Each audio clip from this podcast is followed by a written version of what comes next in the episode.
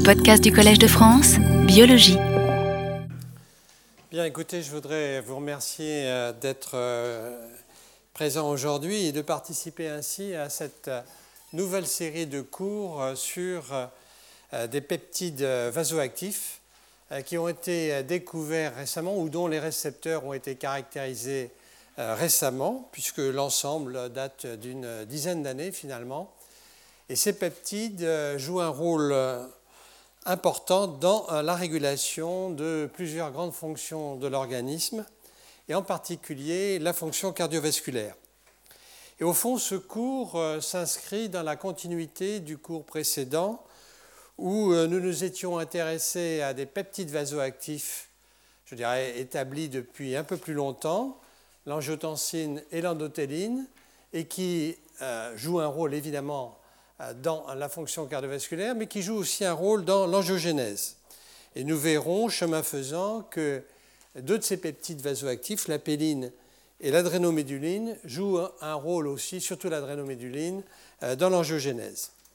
Je voudrais donc simplement rappeler un petit peu l'hypothèse qui était l'hypothèse de travail que nous avions discutée au cours euh, de l'année précédente, à savoir qu'un certain nombre de peptides vasoactifs, comme l'angiotensine, l'endothéline, la bradykinine, en dehors de leur rôle important sur le contrôle du tonus vasculaire et donc euh, du débit sanguin régional, du flux sanguin régional, euh, ces peptides jouaient aussi un rôle sur la croissance de la paroi vasculaire. Ils ont un effet trophique sur la paroi vasculaire qui est bien connu et d'ailleurs qui est mise à profit avec les antagonistes de ces récepteurs qui diminuent la prolifération des cellules musculaires lisses vasculaires.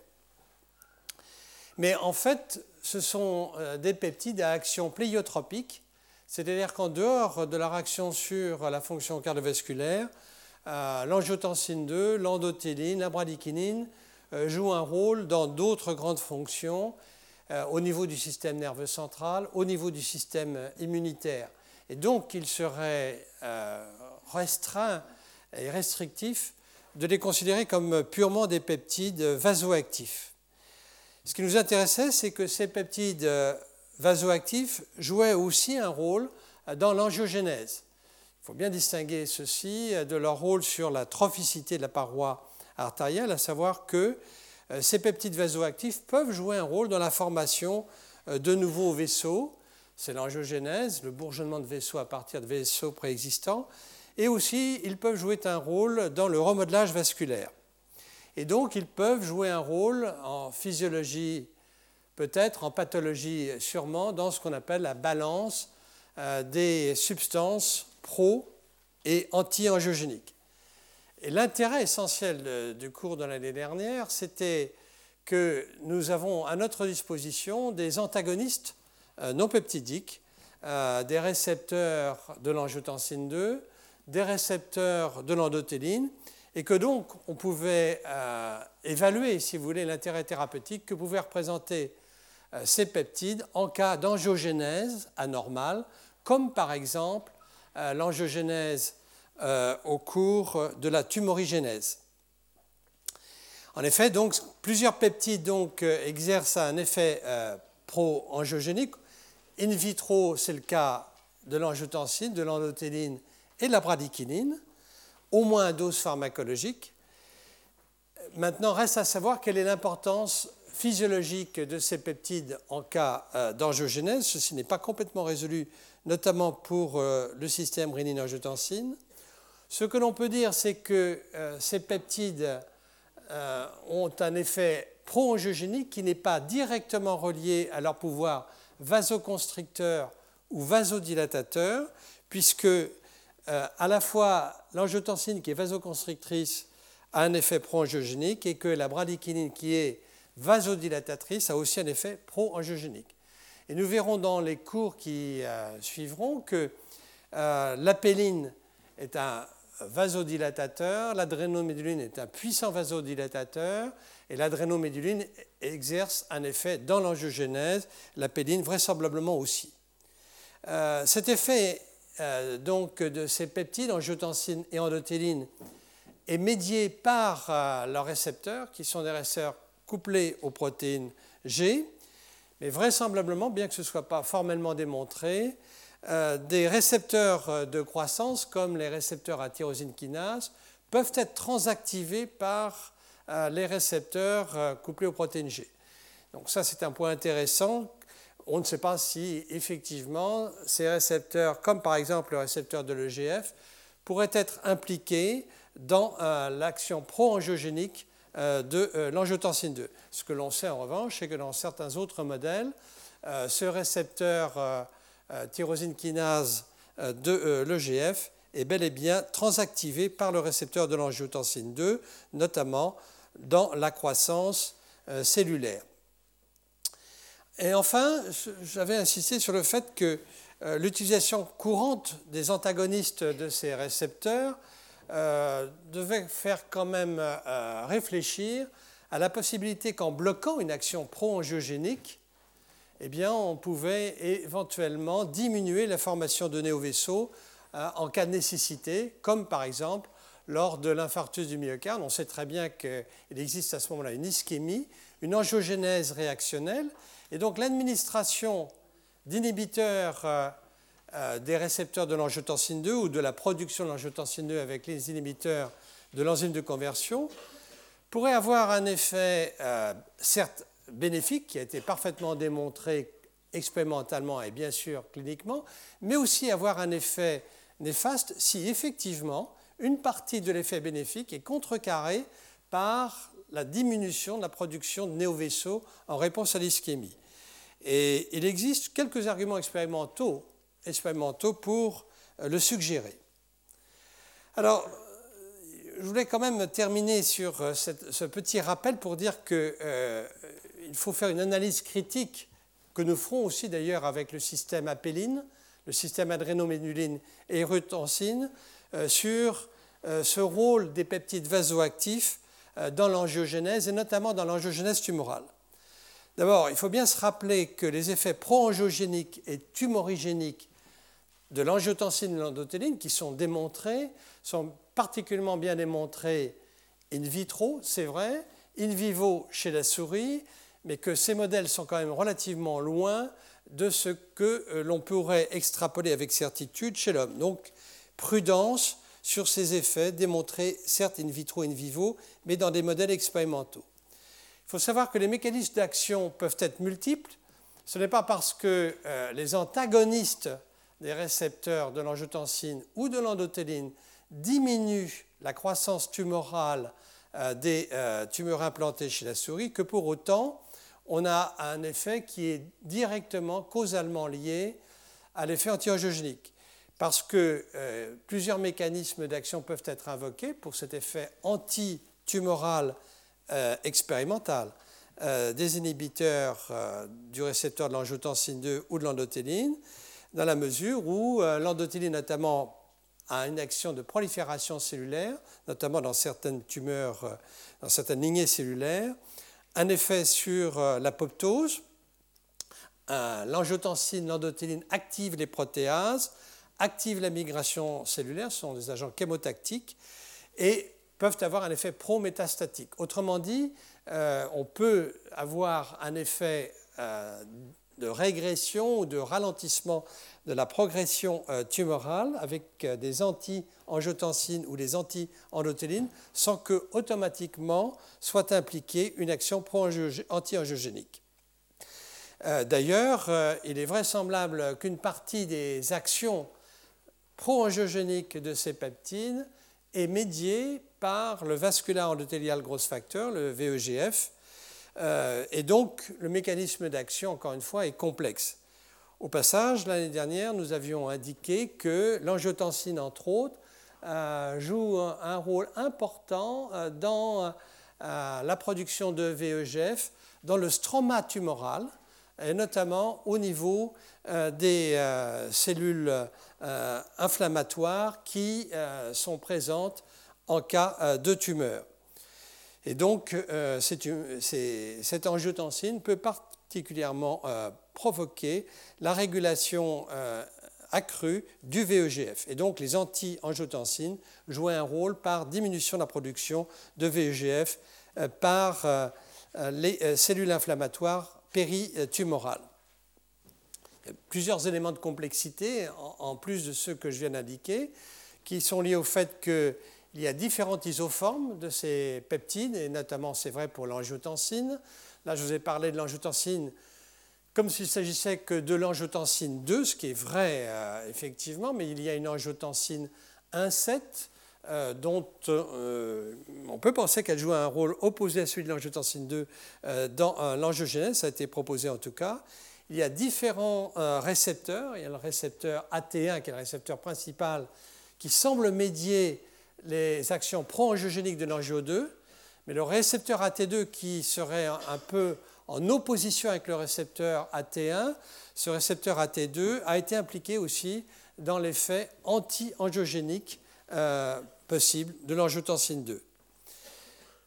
Enfin, je, dirais que euh, ce qui est décevant, euh, c'est que, alors même qu'il existe des arguments expérimentaux forts, quelques arguments cliniques qui sont en faveur d'un effet bénéfique des inhibiteurs de l'angiotensine 2 ou de l'enzyme de conversion et aussi des inhibiteurs de l'endothéline, du récepteur d'endothéline, il est regrettable qu'il n'y ait pas plus, au fond, d'études cliniques qui nous euh, permettraient de dire aujourd'hui que euh, l'utilisation de ces inhibiteurs du système rénine-angiotensine et de l'endothéline pourrait avoir un effet bénéfique dans la progression du cancer je crois que j'avais insisté là-dessus la dernière fois. Il me semble que l'un des handicaps qui existent à l'heure actuelle, c'est que ces anti-angiotensines, au sens large du terme, ces anti-endothéline ont été commercialisés dans un but bien précis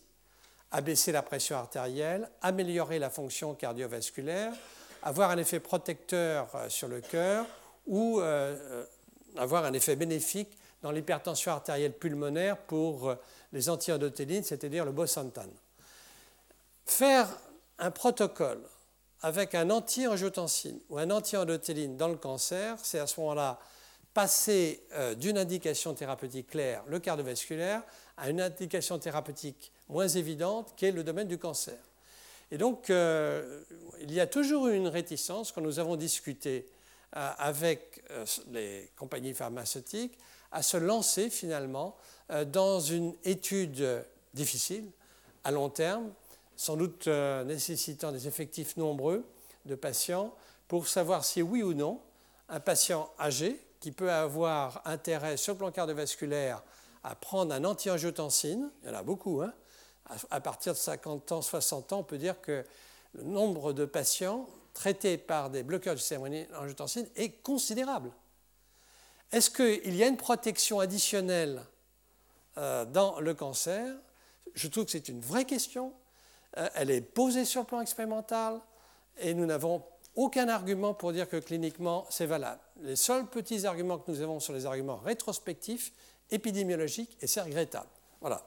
Donc euh, voilà l'état où on en est avec ces deux systèmes. Aujourd'hui, ce que je voudrais, c'est aborder de nouveaux peptides vasoactifs, nouveaux parce que découverts il y a une dizaine d'années, soit eux-mêmes, soit leurs récepteurs, l'apéline, l'adrénoméduline et l'urotensine 2. Alors disons c'est bien parce que ça nous permet quand même d'avoir un certain recul, mais en même temps il y a plein de questions qui se posent et donc c'est passionnant. On ne sait pas tout, il y a des zones d'ombre et c'est bien logique. Ce n'est pas du tout de la faute des chercheurs, c'est simplement que, d'ailleurs vous verrez, le nombre de publications est relativement modeste, hein, en tout cas pour les deux premiers. L'urotensine est un peu plus ancienne, mais son récepteur n'a été caractérisé que relativement récemment. Alors, en plus, ils ont un autre intérêt, ce sont euh, des peptides qui ont été découverts de façon euh, un petit peu inhabituelle, je dirais. Ils ont été découverts en partie par des techniques euh, de repérage de leurs récepteurs, et ces récepteurs ont été repérés comme étant des récepteurs couplés aux protéines G comme le récepteur de l'endothéline, comme le récepteur de l'angiotensine au passage, ou de la bradykinin. Il faut bien savoir que ces récepteurs couplés aux protéines G, ça représente, semble-t-il, 30 à 40% des cibles thérapeutiques, ce qui représente à peu près 50 milliards de dollars de chiffre d'affaires. Je tiens les chiffres de l'industrie pharmaceutique, donc je ne pense pas qu'ils soient sous-estimés a priori. Euh, ça représente à peu près 1,5%, semble-t-il, du, génome. Et on a découvert euh, de nouveaux récepteurs couplés aux protéines G, après les tout premiers, notamment le récepteur bêta-2 adrénergique, par différentes techniques. Ces nouveaux récepteurs qui ont, vous allez le voir, une structure canonique avec sept hélices, sept domaines transmembranaires qui se trouvent dans la membrane plasmique qui va ancrer le récepteur dans la membrane plasmique. De nouveaux récepteurs ont été découverts par ce qu'on appelle euh, des techniques comme le clonage par homologie, c'est-à-dire qu'en prenant un récepteur et en utilisant des techniques de biologie moléculaire, on peut par homologie euh, trouver d'autres récepteurs qui leur sont proches. Cette technique a été utilisée à partir des années 1980 par notamment euh, le groupe de Libert et de Parmentier en Belgique. Et ceci a permis de découvrir de nombreux récepteurs. Puis ça a été le boom des banques de données sur les gènes. C'est ce qu'on appelle à ce moment-là le clonage in silico. On peut repérer dans une banque de données de gènes chez l'homme ou dans d'autres espèces y compris euh, chez la levure, dans les espèces, euh, dans, les, organismes unicellulaires, on peut repérer des structures que l'on peut prédire comme étant des récepteurs couplés aux protéines G. Ce clonage euh, par homologie, in silico, etc., aboutit au fait qu'on a découvert en 2003 800 récepteurs couplés aux protéines G supplémentaires. Alors, naturellement, on trouve des structures, mais il faut-il encore trouver à quoi ces récepteurs sont sensibles? Il faut voir qu'un bon nombre de ces récepteurs découverts relativement récemment sont ce qu'on appelle des chémorécepteurs. Ils vont donc être sensibles à ce qu'on appelle des chémokines, donc des, agents euh, qui euh, vont avoir comme euh, mission d'activer le récepteur et qui sont produits par, par, des cellules. ces récepteurs vont être sensibles à des molécules impliquées dans l'olfaction, dans le goût, et un grand nombre de, ces récepteurs ont encore euh, euh, des, ligands qui sont totalement inconnus, car il n'est pas facile, comme vous pouvez l'imaginer, de repérer à quoi répondent de tels récepteurs. Alors, on essaye à l'heure actuelle de ce qu'on appelle déorphaniser, excusez-moi du terme euh, et de l'anglicisme, déorphaniser les récepteurs. Déorphaniser, c'est-à-dire ces récepteurs dont on a la structure, que l'on peut exprimer dans des cellules, sont orphelins. On ne connaît pas quel est euh, leur ligand, à quoi ils répondent. Eh bien, euh, on en a déorphanisé, excusez-moi, je continue à utiliser ce terme qui n'est pas très élégant mais qui est pratique, on en a déorphanisé une quarantaine. Le premier qui a été déorphanisé sur relativement récent, il y a une vingtaine d'années, c'est un des récepteurs qu'on appelait G21, qui est le récepteur euh, ou un des sous-types du récepteur de la sérotonine, le récepteur 5-HT1A, et euh, ceci, c'est intéressant parce que ça permet de découvrir de nouveaux neuropeptides.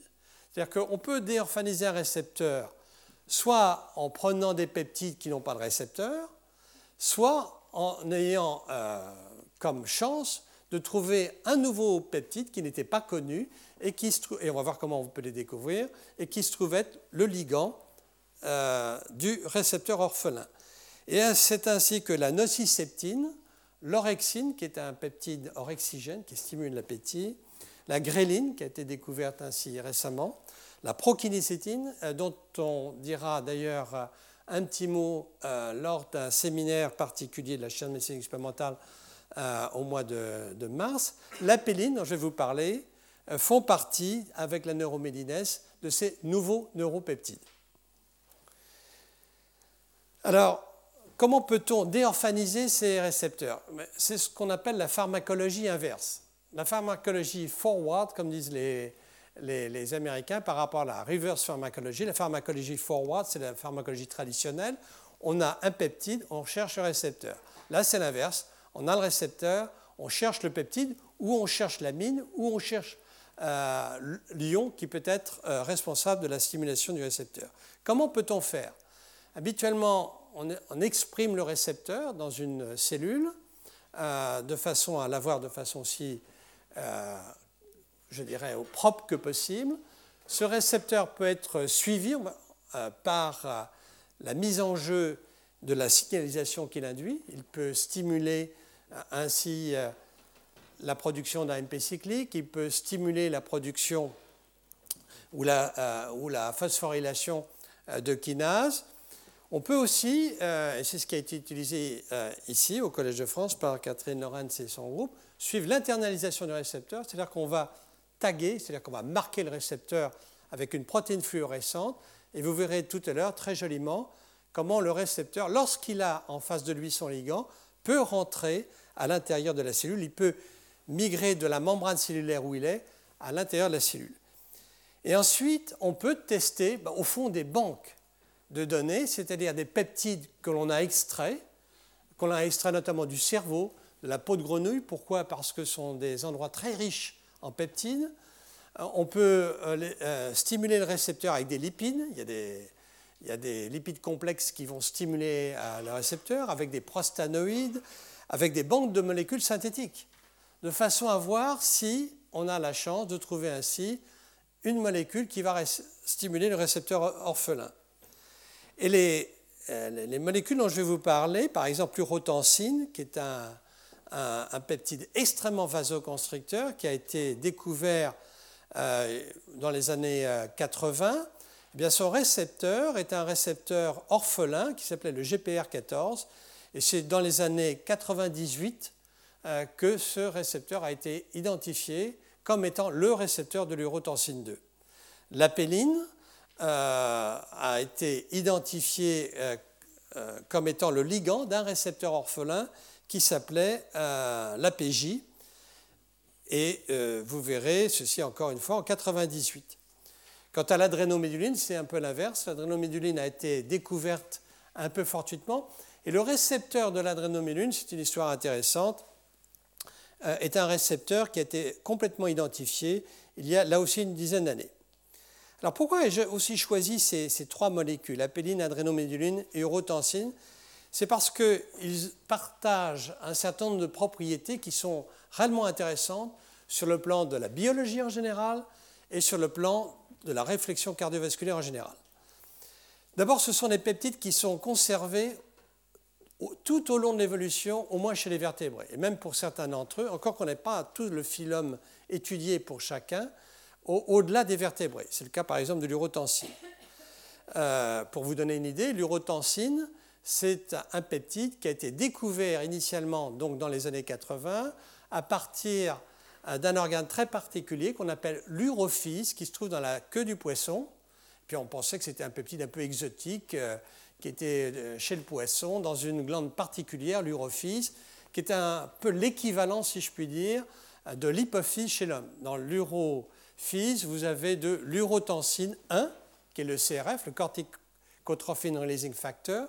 Vous avez l'urotensine 2, qui est un vasoconstricteur, et vous avez l'urotensine 4, qui est l'équivalent de l'arginine vasopressine.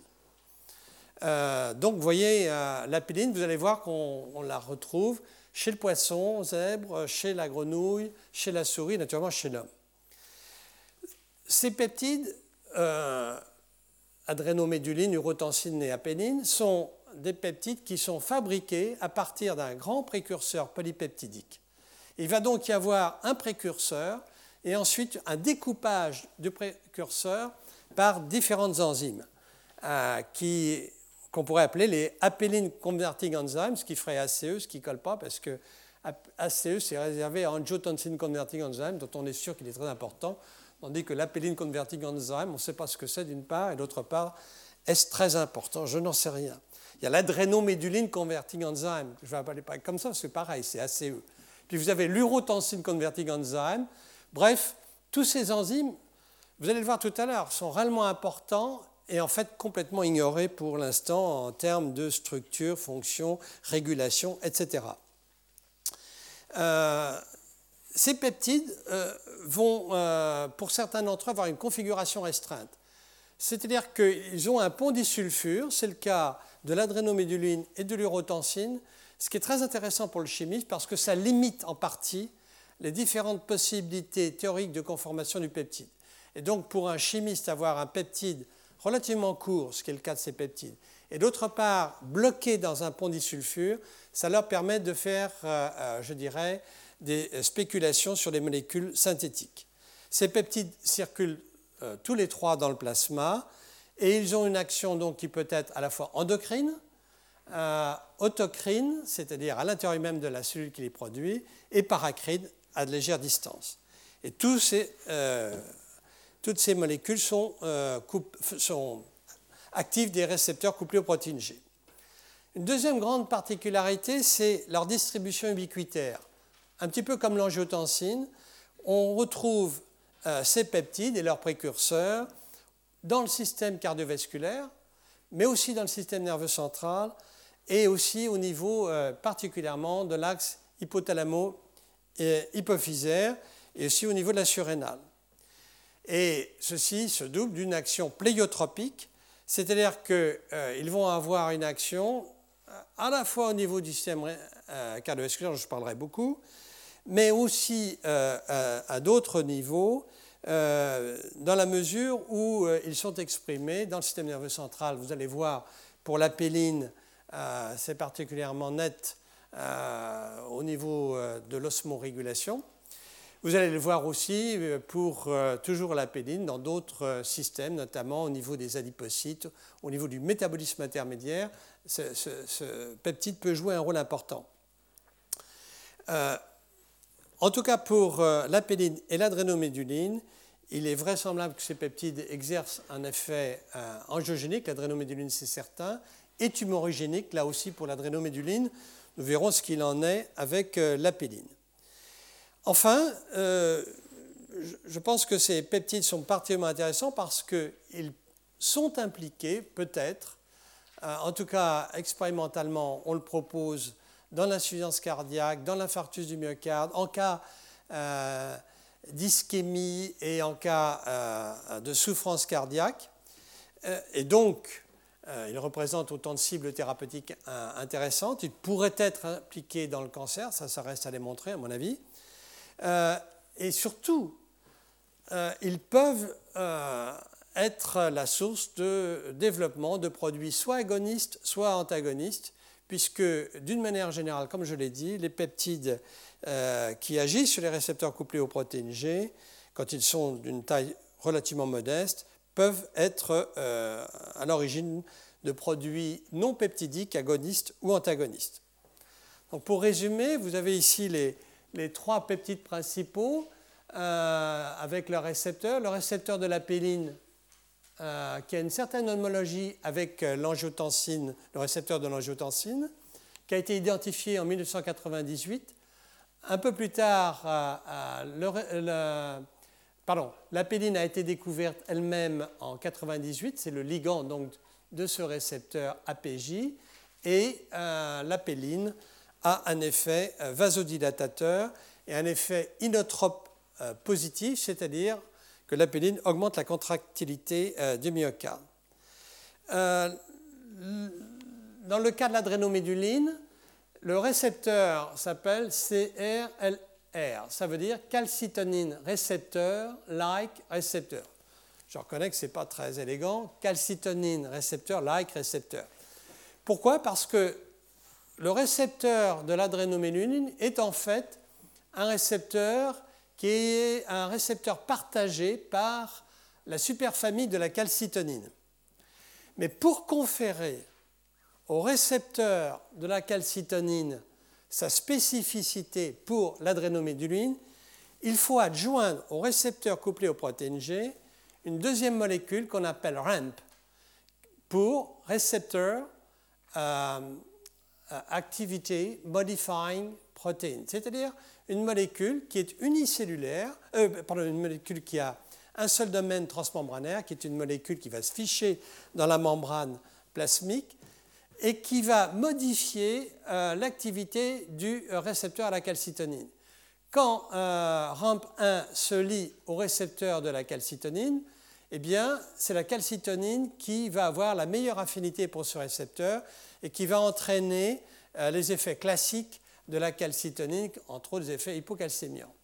Quand c'est RAMP2 ou RAMP3, donc une molécule apparentée à RAMP1, qui va se lier au récepteur de la calcitonine, à ce moment-là, c'est l'adrénoméduline qui se lie euh, au récepteur de la calcitonine. Donc vous voyez, c'est une histoire intéressante sur le plan de la biologie, un exemple unique où finalement vous avez un récepteur couplé aux protéines G dont la spécificité ultime est apportée par une deuxième molécule qui ne lui est pas du tout reliée sur le plan structural. Et à ce moment-là, on a un effet vasodilatateur, comme dans le cas de la péline, et inotrope positif, comme dans le cas de la péline. Et puis le troisième récepteur euh, de l'urotensine, euh, l'urotensine 2 dont je viens de vous parler, euh, a été identifié comme un récepteur orphelin, qu'on appelle maintenant le, récepteur de l'urotensine, UT récepteur, qui est un ancien récepteur dénommé GPR14 quand il était encore orphelin, proche du récepteur sur le plan structural, relativement proche de la somatostatine, et euh, l'urotensine a un effet extrêmement vasoconstricteur ou vasodilatateur dans certains cas. L'histoire est relativement complexe et elle a un effet inotrope positif. Alors, je vous ai parlé de médicaments. En fait, la seule catégorie de médicaments, à ma connaissance, non peptidiques développés à présent, ce sont les antagonistes du récepteur de l'urotensine. C'est pourquoi j'aimerais bien euh, vous en parler un petit peu, pas beaucoup, ça va dépendre un peu comment se déroule le cours, mais c'est tout de même important de savoir que dans le cas de l'urotensine et du récepteur de l'urotensine qui a été découvert par la recherche Glaxo, GSK, eh bien, euh, euh, ont été mis au point des produits anti-urotensine, anti-vasoconstricteurs. Il y a au moins deux ou trois compagnies importantes qui travaillent là-dessus je vous en dirai quelques mots. Alors, encore une fois, c'est euh, ces, molécules sont exprimées dans le système vasculaire et au moins pour l'apéline et l'urotensine, ces molécules jouent un rôle aussi dans l'osmorégulation qui elle-même peut être considérée comme une partie euh, du système euh, cardiovasculaire au sens large du terme. L'apéline, alors voilà le, schéma que je vais suivre. Découverte du récepteur orphelin, on va voir comment ça a été découvert en 93, découverte de la péline elle-même en 98. Nous verrons ensuite l'expression euh, tissulaire du système euh, apéline euh, dans plusieurs espèces, le rôle essentiel de ce système dans le développement cardiovasculaire, et vous verrez que là se pose tout de suite une question qui est intéressante, la spécificité d'espèce, c'est-à-dire que ce que je vais dire pour le poisson zen n'est pas valable pour la grenouille, pas valable pour la souris, chez l'homme, on ne sait pas. Alors, en un mot, ce que je peux dire. Donc, il faut tout suivre. Euh, l'action au niveau hypothalamo-hypophysaire, ce sera vraisemblablement la semaine prochaine, ainsi que les effets métaboliques. Vous voyez, 160 publications depuis 93, 98, donc c'est relativement modeste. Euh, ça veut dire qu'il y a encore du champ libre, il y a beaucoup de questions, et donc euh, voilà un beau système à travailler. Comment la pénine a-t-elle été découverte? En fait, c'est le récepteur, le récepteur orphelin qui a d'abord été découvert euh, chez l'homme, en fait par euh, une homologie de séquence euh, avec le récepteur de l'angiotensine. D'ailleurs, dans le A de apéline et de APJ, le A veut dire angiotensine. C'est une molécule qui est proche donc du récepteur de l'angiotensine. Et chez l'homme, ce récepteur putatif, tant qu'on n'a pas réellement mis en évidence son activité, a été donc découvert par le groupe de Dodd en 1993. Et puis ensuite euh, a été découvert un récepteur couplé aux protéines G orphelin euh, chez le xénope. Euh, ce récepteur a été appelé MSR par le groupe de Devic et Odigier ils ont cloné un récepteur exprimé très précocement euh, chez euh, le xénope et qui les intéressait, car vous, vous allez le voir tout à l'heure, il est exprimé euh, très tôt au niveau des vaisseaux primaires et donc c'est un marqueur en quelque sorte, au minimum, peut-être plus, des vaisseaux et des cellules endothéliales. Ensuite de quoi, le même groupe a cloné par homologie de séquence le récepteur MSR APJ chez la souris. Euh, nous allons voir que ces récepteurs jouent un rôle dans l'angiogénèse embryonnaire. Et ensuite, ce récepteur a été euh, cloné chez le rat. Je dois dire que ici, donc Catherine Oran et son groupe ont cherché un moment où le ligand du récepteur APJ n'était pas connu, ni chez l'homme ni chez la souris, ont essayé de cloner, enfin de découvrir le ligand et justement en utilisant la technique d'internalisation du récepteur marqué par la protéine fluorescente, en regardant différentes fractions qui provenaient d'extraits de cerveau de grenouille. La découverte du ligand, c'est une histoire là aussi très intéressante. le ligand a été découvert ni dans le cerveau ni dans le système cardiovasculaire, dont je vais vous parler, mais en fait dans l'estomac. Il faut voir que l'estomac est une source extraordinairement riche de peptides et, d'ailleurs, il est bien connu que l'intestin est pratiquement le deuxième organe innervé, dont beaucoup de neuropeptides qui se trouvent dans le cerveau se trouvent aussi dans l'intestin. Et c'est en partant d'extraits d'estomac chez le bœuf et chez l'homme que le groupe de Tatemoto, qui est au passage un groupe là aussi, entre autres euh, travaillant avec une industrie, ont découvert euh, le ligand de ce récepteur euh, orphelin qu'ils ont appelé apéline. Euh, ensuite de quoi, dans le même euh, papier publié dans Biochemical Biophysical Research Communication en 1998, un journal euh, qu'on ne considère pas comme étant équivalent de Nature, Cell, etc., dont on nous rabat les oreilles à l'heure actuelle, non seulement ils ont découvert le ligand, mais ils ont cloné le gène de la péline, ils ont synthétisé les peptides correspondant à des produits putatifs du gène et montré que ces peptides étaient actifs. En même temps, le gène, et ça c'est intéressant, de la péline est lié euh, se trouve sur le chromosome X. C'est-à-dire que vous avez pour les dames deux copies du gène, pour les hommes une copie, puisqu'on est XY que les dames sont XX. Donc nous sommes des hypomorphes de la, pénine. Bah, on s'en sort quand même, hein, vous voyez. peut être hétérozygote pour le gène de la pénine, c'est quand même important. D'ailleurs, quand on fait des souris, c'est plus simple qu'ailleurs, puisqu'il suffit de prendre les souris mâles, elles sont d'emblée des souris inactives, puisque le X moins Y égale XX00 si vous voulez dans ce cas-là. La découverte du récepteur de la donc voilà la publication initiale de Dode, euh, où il dit simplement qu'il y a un gène humain qui montre une identité avec le gène qui code pour le récepteur de l'angiotensine. Donc, ensuite, c'est la découverte de ce MSR pour Mesenchyme Associated Serpentine Receptor, de là euh, le mot euh, MSR, enfin la, la proposition de dénomination MSR. Effectivement, serpentine, c'est des récepteurs à sept domaines transmembranaires.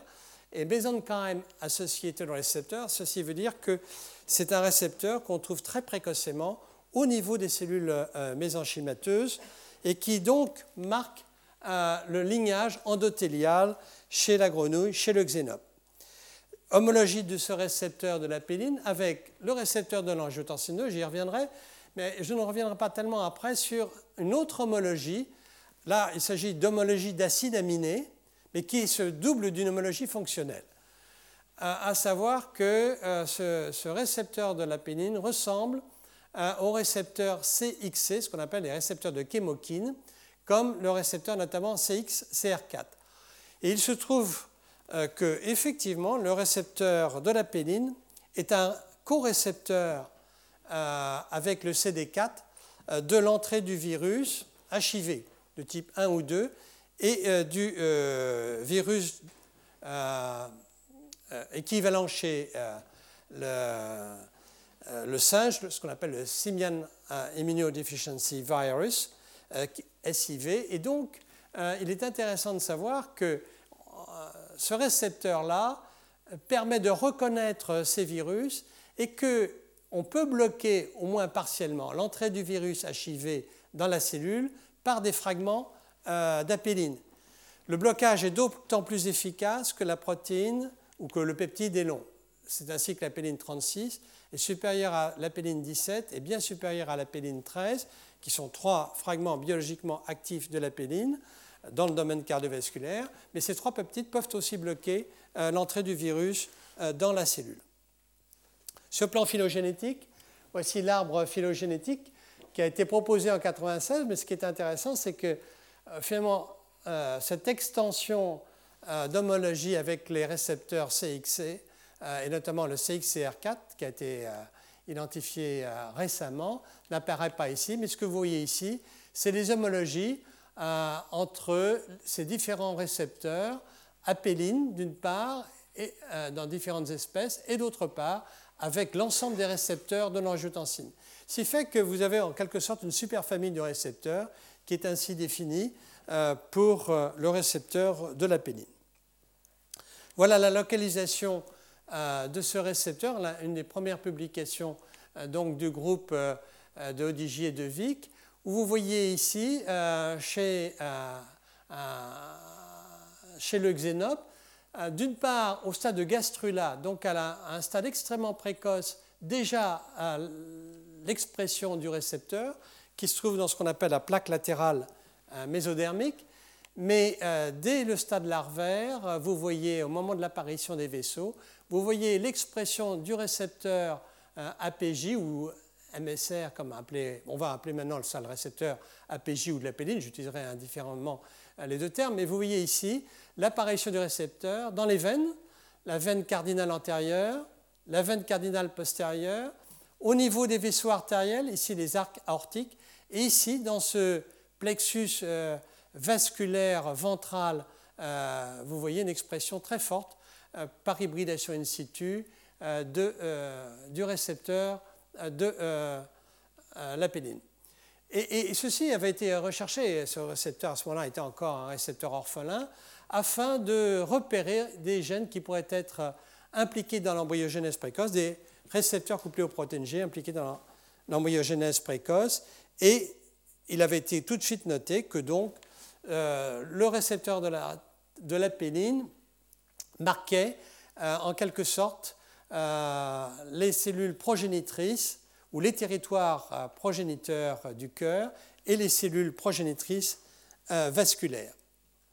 Comment a été découvert la péline C'est une belle histoire, finalement récente, à peine une dizaine d'années, de, de, repérage d'un ligand de récepteur orphelin ils ont établi, euh, ce groupe de Tatemoto a établi une lignée de cellules euh, CHO qui expriment le récepteur de la pédine. Ils ont utilisé une technique relativement euh, grossière, mais suffisamment sensible en l'occurrence quand même, pour repérer l'activation du récepteur par l'acidification extracellulaire, donc l'expulsion de protons à partir de la cellule grâce à un cytosensor qui euh, permet surtout une automatisation, il faut bien voir ce qui est, euh, de, euh, de, la technique et donc le passage de nombreuses substances.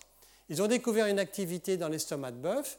Ensuite, je vais vous le montrer, ils ont purifié l'extrait qui était capable de stimuler l'expulsion de protons par le récepteur APJ. Et puis, ils ont fait la séquence N-terminale d'un peptide actif qu'ils ont découvert, cloné à partir euh, de, de polyA plus et RNA d'hypothalamus de bœuf et d'homme, puisqu'ils étaient partis d'estomac de bœuf et d'homme.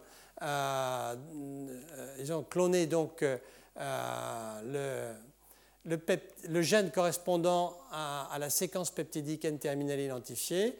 Ils ont synthétisé les, peptides qu'ils avaient proposés comme étant des peptides actifs et montrer que ces peptides effectivement étaient biologiquement actifs. Alors voilà, par exemple ici, la, production donc, euh, enfin la purification euh, initiale sur gel de deux pics avec ici repérage d'un pic et le pic indiqué dans cet article avec une séquence N-terminale leur a permis donc de faire des primers euh, nucléotidiques pour pouvoir repérer ensuite euh, euh, le gène du précurseur de la péline. Ultérieurement, et toujours dans cet article, ils ont montré en synthétisant les, peptides 36, 17 et 13 de la péline, je vous montrerai comment la péline est, maturée, que pour ce test d'acidification extracellulaire, la péline 36 a une activité supérieure à la péline 17, elle-même supérieure à la péline 13. Ils ont montré aussi, un petit peu plus tard, euh, et ça c'est un point essentiel, que la péline synthétique avait un effet euh, hypotenseur. On reviendra là-dessus, mais c'est un, des premiers travaux euh, montrant l'efficacité hypotensive qui, comme on le voit, modeste par exemple, la péline 13 fait baisser la pression artérielle d'un peu plus de 10 mm de mercure. La péline 12, dans cette étude, a une action plus importante et curieusement plus prolongée que la péline 13. La péline 36 a une action, elle aussi, mais qui est plus modeste, mais plus étalée dans le temps. On peut obtenir euh, avec la péline 12 euh, une courbe dose-réponse à, des doses relativement modestes qui sont comprises entre 1 et 10 nanogrammes, 1 et 10 nanomolaires par kilo, pardon. Et enfin, ça c'était un des points importants, et ceci s'est vérifié par la suite, cet effet hypotenseur est très vraisemblablement modié par euh, la stimulation de la voie de la hénosynthase, parce que euh, lorsque l'on prétraite les animaux par euh, un bloqueur de l'activité de la hénosynthase, qui est le L-name, qui bloque complètement l'activité de la hénosynthase, eh bien à ce moment-là, l'effet hypotenseur que l'on a avec l'apéline 12 ici est complètement supprimé. Donc, euh, dans un simple article comme celui-ci, on démontre sur le plan pharmacologique une courbe dose-réponse, on, montre l'activité euh, différente de différents peptides et on propose une voie de signalisation qui passe par la hénosynthase. Alors le gène de l'apéline euh, code pour, je ne vais pas rentrer dans le détail de l'organisation du gène, d'ailleurs il y a peu de choses qui sont connues sur le gène lui-même, très peu de choses connues sur les éléments de régulation au niveau génique du gène, très peu de choses connues sur les, euh, je dirais, tous les éléments 5' euh, de régulation qui pourraient être intéressants à étudier.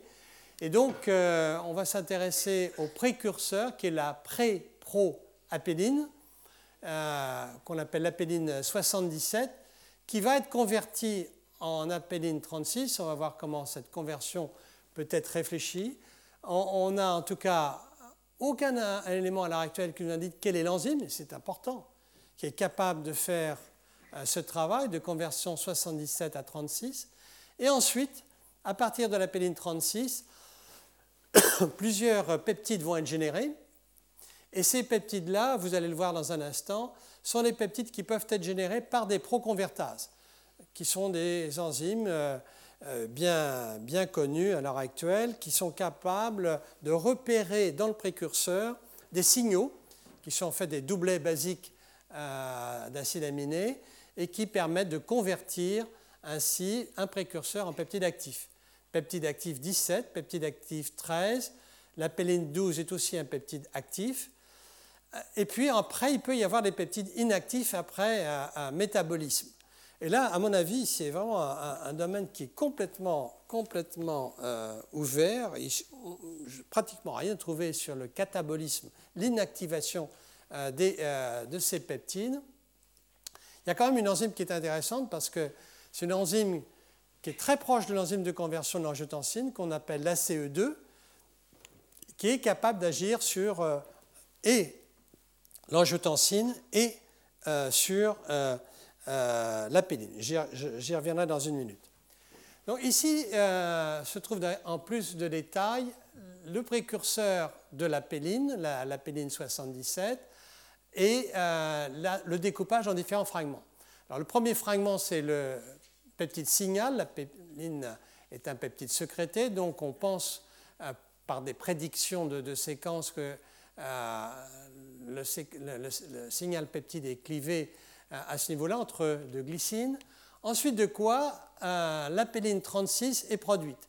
Et là, il y a un point d'interrogation dans la mesure où la coupure se fait entre une tyrosine et une leucine, et on n'a pas d'éléments euh, au jour d'aujourd'hui pour dire quel est le type d'enzyme euh, qui pourrait faire ce clivage.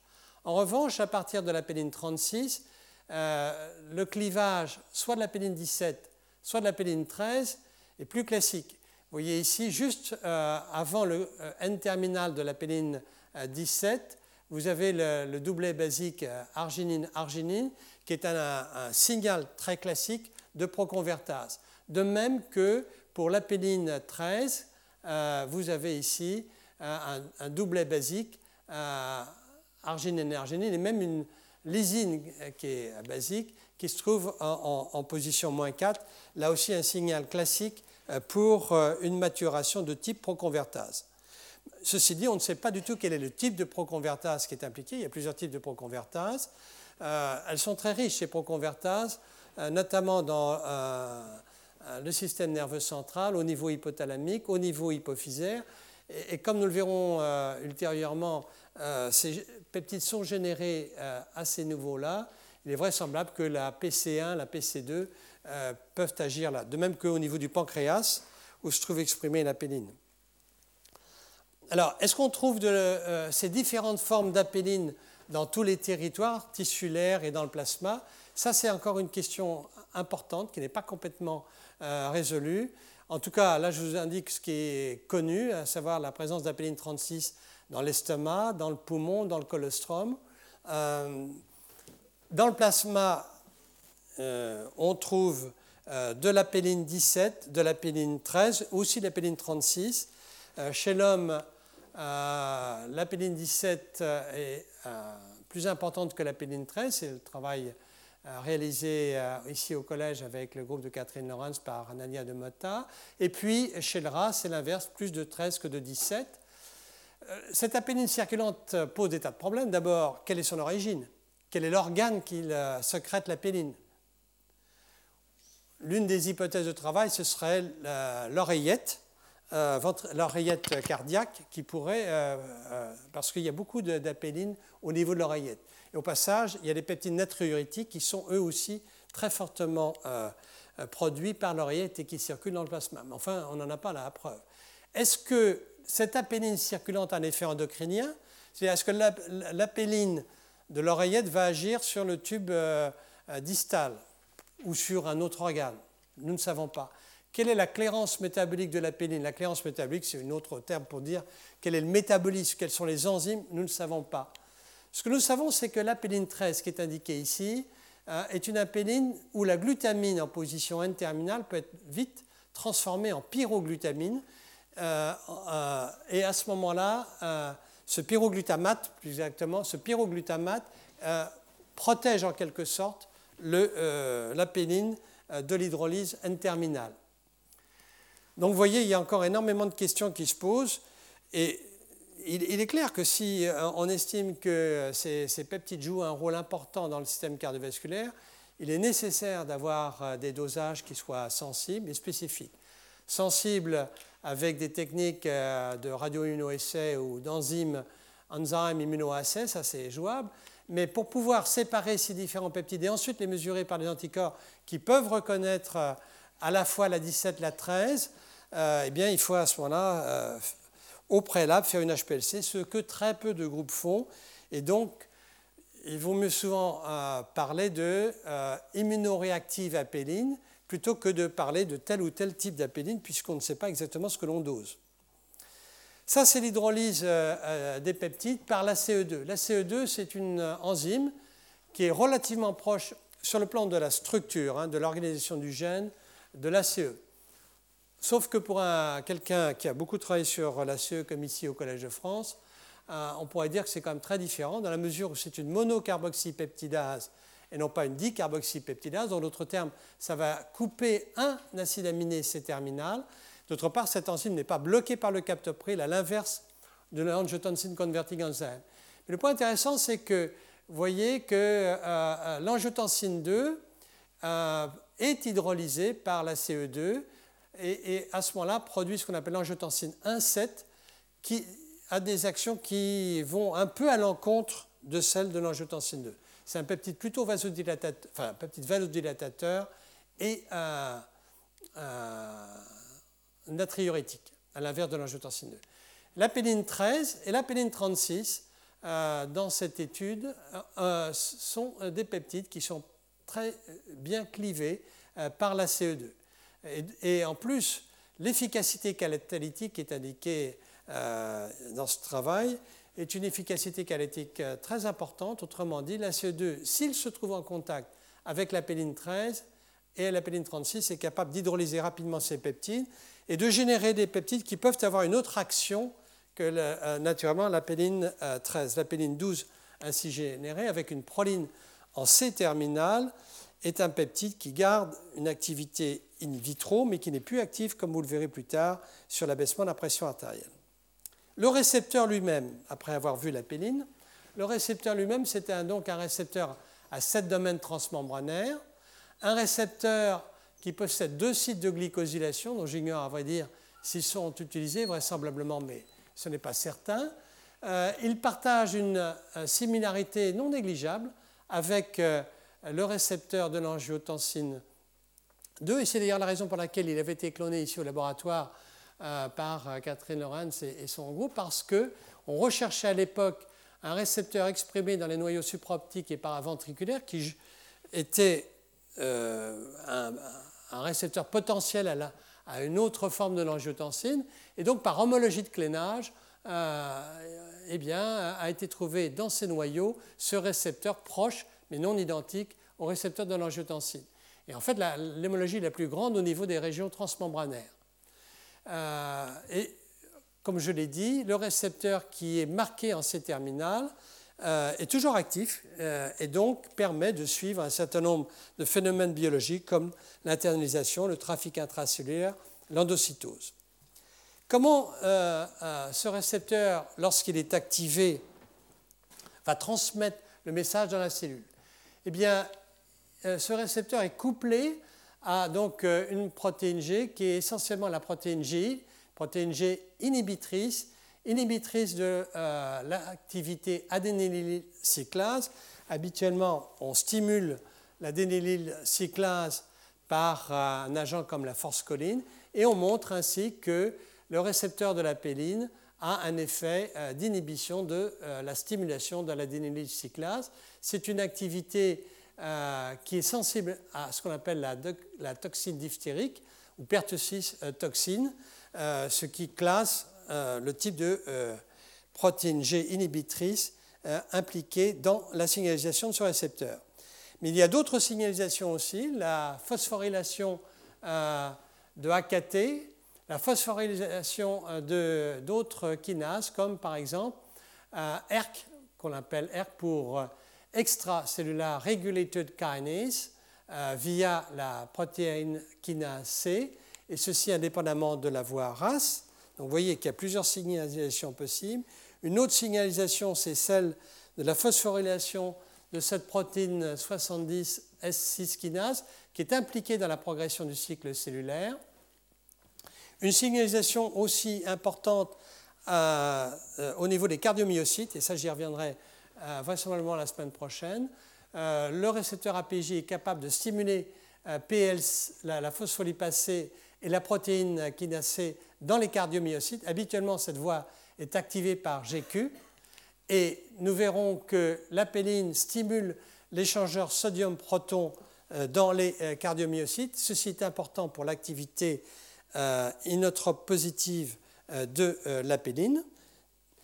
Et enfin, euh, l'un des points qui est très intéressant et qui reste en partie euh, inconnu, c'est euh, que différents fragments d'apéline peuvent réguler les mêmes effecteurs, ce que je viens d'indiquer, en se liant au récepteur, préférentiellement, encore une fois, par les, protéines G inhibitrices, mais la désensibilisation du récepteur de l'apéline par ces différents fragments peut être fonction du type même de fragment.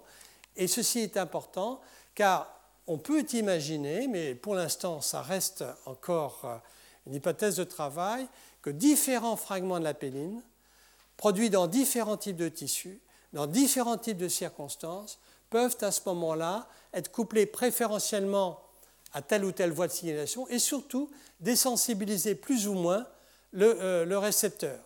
Et vous en verrez un exemple euh, dans quelques minutes après la pause. Voilà, on se donne deux, trois minutes de pause et euh, nous continuons après. Retrouvez tous les podcasts du Collège de France sur www.collège-de-france.fr.